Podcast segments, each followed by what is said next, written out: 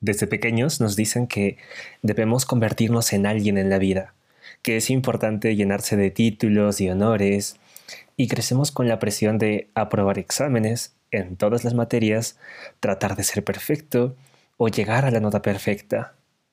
Cuando estaba en el colegio, llegaba la temporada de exámenes y veía a todos mis compañeros nerviosos por aprobar.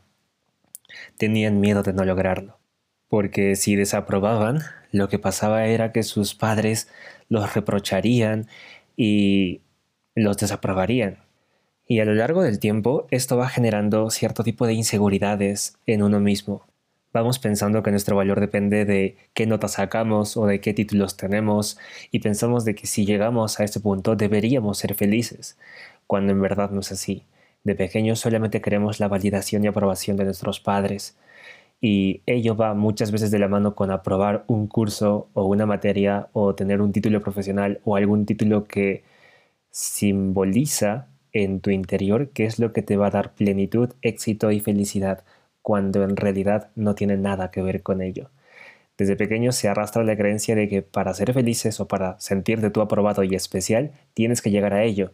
Pero si te preguntas el por qué, es porque desde pequeños nos han condicionado a ello. No a todos, pero sí a una gran mayoría. Y si tú sientes que necesitas llegar a cierto tipo de grado académico, título, posesiones, a casarte, porque se supone que eso va a determinar tu felicidad, quiero decirte que muchas veces y ya he tenido muchas personas que me han venido comentando lo mismo y es que llegan a tenerlo todo, casa, carro, están casados, eh, tienen su esposo, su esposa y tienen un gran trabajo pero no se sienten ellos mismos, pero no están felices. Se supone que llegaron a eso a lo que todo el mundo aspira, pero no son personas felices. Y esto se debe precisamente a que confundimos nuestro valor con llegar a algún lugar. Y tú no tienes que llegar a ningún lugar para ser alguien. Tú no tienes que llegar a ningún lugar ni tener cierto tipo de títulos para sentirte completo, pleno y especial. No. ¿Sabes? Y profundicemos un poco más en todo esto. Y es que a lo largo del tiempo, no solo son los padres los que te presionan para que llegues a un nuevo hito académico, sino también los familiares o familiares cercanos desde abuelos, tíos o familiares lejanos como parientes, primos y pues todos ellos que te preguntan todo el tiempo qué vas a estudiar, a qué te vas a dedicar. Y si nos ponemos a reflexionar un poco al respecto, yo sé que en bastantes países pasa de la misma forma, pero te voy a poner un ejemplo de aquí donde yo vivo, y es que una persona termina el colegio a los 15 o 16 años y desde los 11 o 13 ya debe estar preparándose para aprobar un examen de ingreso a la universidad si eso es lo que desea. Y el 99% de personas es lo que desea. Y el examen y la preparación para este, para el examen al que se va a presentar, varía de acuerdo a la carrera que elige. Y solo imagínate que una persona, un niño, entrando a la adolescencia de 12 a 13 años, ya debe estar pensando qué es a lo que se quiere dedicar el resto de su vida, por la presión de ser alguien. Y esta presión, quizás te estés preguntando, pero ¿cuál es la presión? La presión es aquello que te dice que si no llegas a ser alguien, si no lo haces rápido, si no lo haces antes que las demás personas, pues estarás perdiendo tu tiempo. Y nadie quiere perder el tiempo, nadie quiere ser juzgado, nadie quiere ser criticado por la sociedad si es que no tiene un título que lo convierte en algo, entre comillas, especial. Así que la presión sí existe, esa presión de ser alguien, de no perder el tiempo y de lograrlo cuanto antes. Algo que desde muy pequeño me di cuenta en el colegio es que te exigían que seas bueno en todo y reprimen tus verdaderos deseos. Porque si lo que te gusta no está dentro o considerado como una materia o asignatura importante dentro del colegio, pues no vale y no es considerado como algo serio. Cuando yo estaba en el colegio, ¿sabes? Era un rebelde, pero no me consideraba de los rebeldes sin causa que no hacían caso. Yo creo que eso es ser estúpido. Yo era un rebelde inteligente, ¿vale?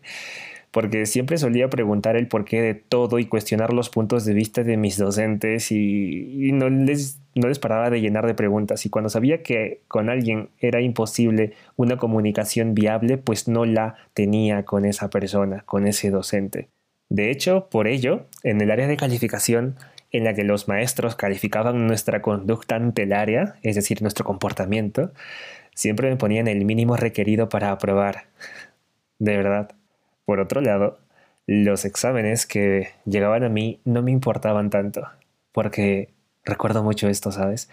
Y es que cuando era pequeño, mi mamá me dijo que no importaba el resultado del examen, siempre y cuando yo estuviese dando mi mayor esfuerzo. Esa simple creencia me blindó para darme cuenta que los exámenes eran solo algo de rutina y que no definían mi valor. Mi valor lo definía yo con cuánto me esforzaba. Jalar un examen o reprobarlo jamás me hizo sentir mal. Pero la presión social de ser alguien a veces es más fuerte. Y eso sí que definió mucho el rumbo de mi vida hasta que terminé la universidad e incluso cuando comencé a trabajar. Porque cuando era pequeño quería obtener el título profesional, quería ser un profesional, quería trabajar en una oficina, tener mi tiempo ocupado. Era lo que se supone que me debía dar felicidad. Y cuando llegó, oh sorpresa, yo trabajaba con uno de los mejores abogados en su área, aquí en mi ciudad, ya que me había ganado el respeto de mi docente en la universidad porque en la universidad también me esforzaba muchísimo por ser un gran profesional, porque estaba comprometido con serlo, me encantaba lo que estudiaba, estudiaba derecho, ¿vale? Y lo que pasó fue que cuando comencé a trabajar, me di cuenta que el derecho en sí no me gustaba tanto. Me encantaba en la universidad, no lo voy a negar, pero era algo que en la práctica no hacía que mi alma ardiera de pasión y me conectara profundamente a mí.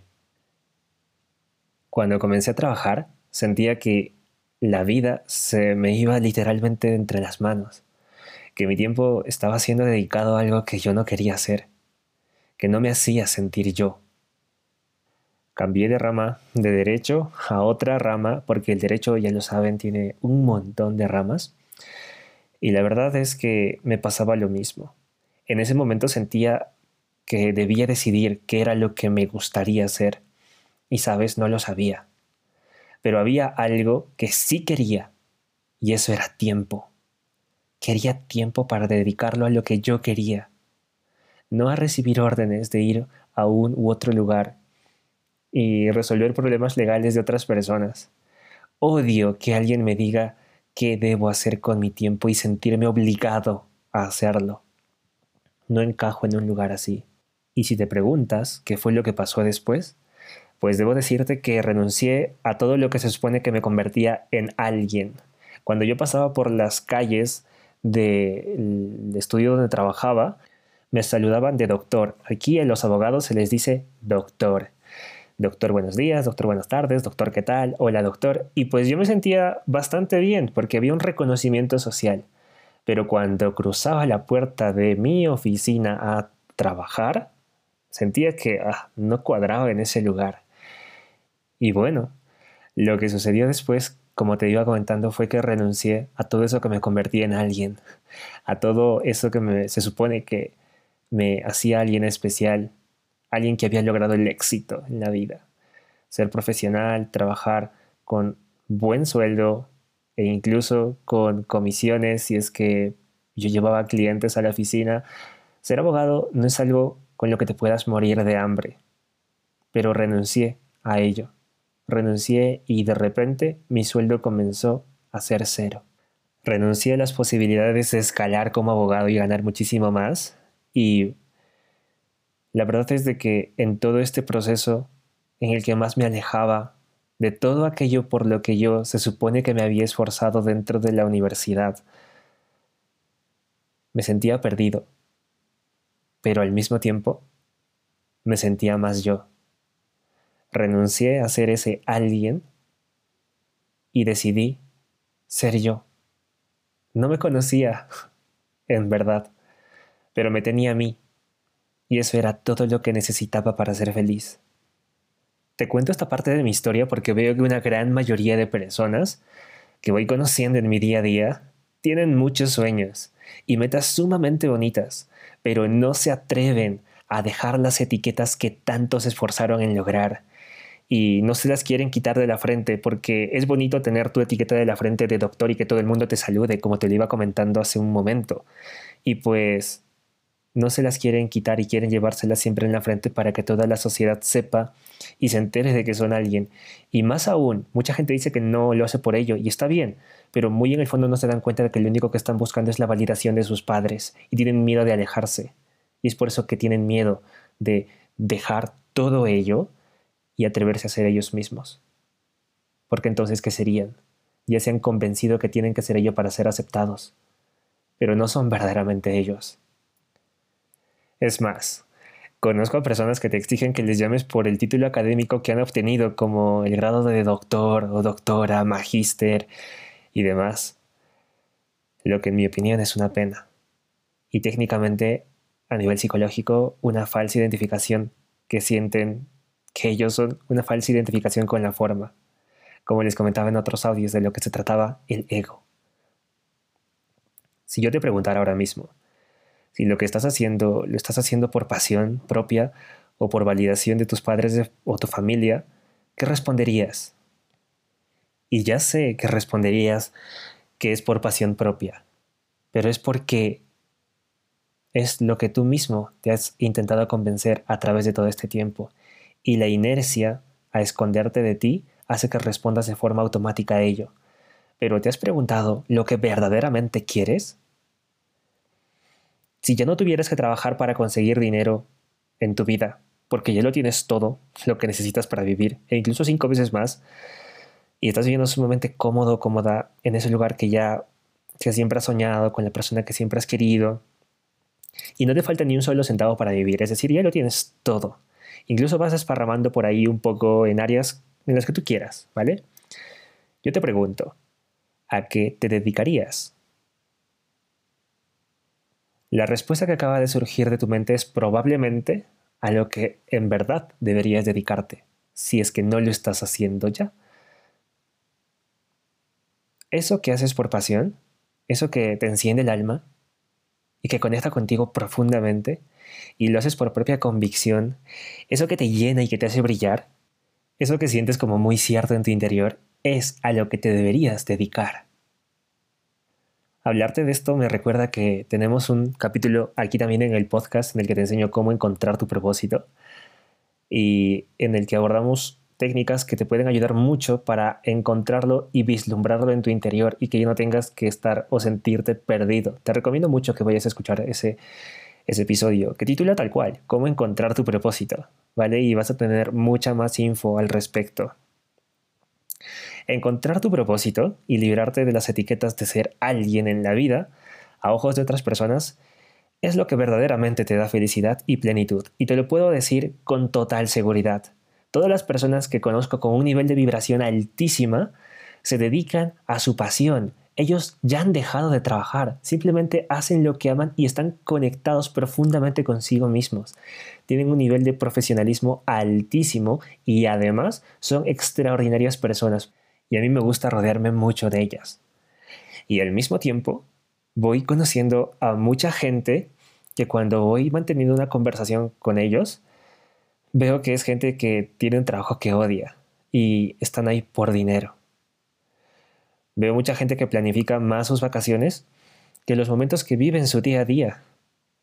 Veo mucha gente esperando los fines de semana o las salidas con sus amigos y deseando que su trabajo acabe ya. Veo mucha gente que me dice que ama su trabajo, pero su trabajo los mantiene presos seis días a la semana y disfrutan más el séptimo que los seis enteros, cuando me dicen que aman su trabajo. Veo también que hay mucha gente que intercambia seis días de trabajo por uno de libertad y eso como que no me hace mucho sentido. Yo prefiero seis días de libertad por uno de trabajo. Y no te confundas, yo trabajo todos los días, a toda hora, incluso los domingos y los días festivos o los días que me voy de paseo y que viajo. Pero porque mi trabajo está conectado conmigo, es lo que soy y es lo que amo ser. Al trabajar soy yo quien crezco. Y soy yo quien al ser inmensamente feliz puedo hacer feliz y tener resultados extraordinarios al entregar el trabajo que doy. Nuevamente, te cuento esto no para tirarme flores. Tampoco te confundas aquí. Si te sientes chiquito o juzgado por esto, recuerda que yo no te juzgo. Es tu ego quien se está victimizando. Yo no tengo que decir nada para caerte bien, sino tú debes caerte bien a ti mismo. No te enganches conmigo. Yo solo quiero y estoy aquí para espejearte que si hay una duda en tu interior de eso a lo que te estás dedicando y tienes una presión inmensa en la que sientes que debes convertirte en alguien, intenta ahora girar la visión a tu interior, escarbar en ti y ver qué es lo que verdaderamente te hace feliz. De la misma forma, aquí no quiero decir de que trabajar sea algo malo, ¿vale? De hecho, para mí trabajar es un paso anterior a descubrir tu propósito y a dedicarte a él, porque muchas veces necesitas dinero para comenzar en algo, muchas veces no. Y aquí entramos en temas técnicos de emprendimiento en los que no necesitas dinero para emprender algo. Siempre se puede comenzar con cero, siempre. Pero ok, mucha gente tiene la creencia de que para comenzar a dedicarse y emprender algo se necesita dinero. No necesariamente, ¿de acuerdo? No necesariamente. Lo que yo quiero aquí es que no te duermas, no tienes dinero, trabaja un tiempo para reunir lo que necesitas para comenzar a dedicarte a tu propósito, pero no te duermas, ¿vale? Invierte en ti, invierte todo lo que puedas en llegar más hacia ti. Y si es que no sabes algo, busca a alguien que te lo enseñe. De esto va la vida, de encontrar soluciones que nos permitan ser más nosotros. Porque si no somos nosotros, sufrimos. Si no somos nosotros, sentimos que la vida sucede contra nosotros. Y en realidad no es así. ¿Vale? Y yo recuerdo mucho que Cierta vez leí que Steve Jobs dijo, si tú no trabajas por tus sueños, alguien más te contratará para que trabajes por los suyos. Reflexiona esta frase. La dijo el fundador de la empresa mejor y mayor valuada de toda la historia hasta el día de hoy. Nuevamente, no quiero decir que ser empleado sea algo malo. De hecho, conozco personas a quienes les encanta su trabajo. Solo te digo que busques en ti, y si estás loco por llegar a esa etiqueta en la que piensas que serás feliz, quiero decirte que la felicidad no se encuentra en ese lugar, porque la felicidad es un proceso, no el cumplir una meta. Es fusionarte con la actividad que te hace feliz y sentirte a través de esa actividad más tú. Deja de buscar ser alguien en la vida. Mejor, sé tú. Y las personas, curiosamente, te admirarán y se preguntarán, ¿pero cómo lo hace? Pero ¿cómo lo hizo? Yo quiero algo de eso. Yo quiero estar presente en su vida. Ser tú es lo que atrae a personas increíbles a tu vida. No busques ser alguien. Mejor busca ser plenamente tú.